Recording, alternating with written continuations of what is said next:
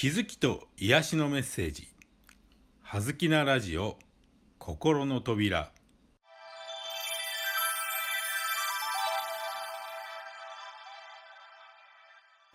皆さんこんにちは。葉月光栄です。今日のテーマはひらめきです。ひらめき。エゴのささやきなのかそれとも自らの内から湧いてきたひらめきなのか。あなたは区別できますか？頭は自らの肉体を守ることが最優先の仕事ですから常に防御体制を敷いています。危ない。無理だ。やめた方がいい。こっちの方が安全だ。など頭の考えることは基本ネガティブ発想です。頭イコールエゴと置き換えても良いでしょう。エゴは特別意識の塊ですから安定や保身競争や支配優越感などが大好きで休むことなく常に何かを考え自分自身と相手や状況をコントロールしようと企みます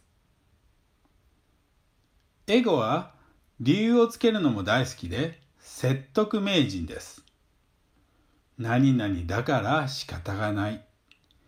今は時期じゃない。何々をしなければならないから。それは私の役目じゃない。損をするからダメ。無理、無駄、できないなど、ありとあらゆるもっともらしい理由をつけて私を説得しにかかるのです。ひらめきはそれら手強い頭やエゴの声に対抗する有効な手段です。創造的なアイデアの贈り物、ギフトであり、人生に新たな流れをもたらしてくれる内なる声の恩恵です。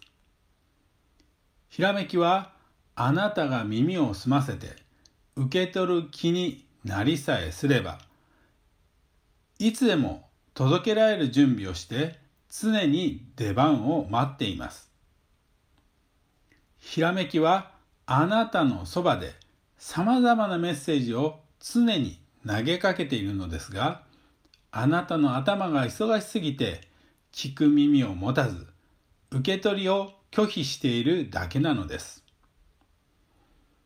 今日はひらめきを受け取ってみましょう。まずは大きく深呼吸をしてリラックスしましょう。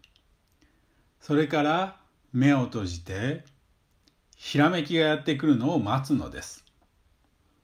ひらめきを受け取ると決めてください。なんとなくの感じを大切にしてください。ふっと急に何かを思い出すかもしれませんし誰かの顔が急に浮かんでくるかもしれません。目を開けた途端突然飛び込んでくるものがあるかもしれません。その時理由は考えないこと。ひらめきに良い悪いはありませんし明確な理由も必要ありませんそしてひらめきがやってきたらとにかくすぐに素直に行動に移すこと。ひらめきに結果を求めてはいけません。ひらめきに従って行動を起こすこと自体がひらめきを生かすコツであり、その時点ですでにあなたはひらめきの報酬を受け取っているのですから。ありがとうございました。葉月声でした。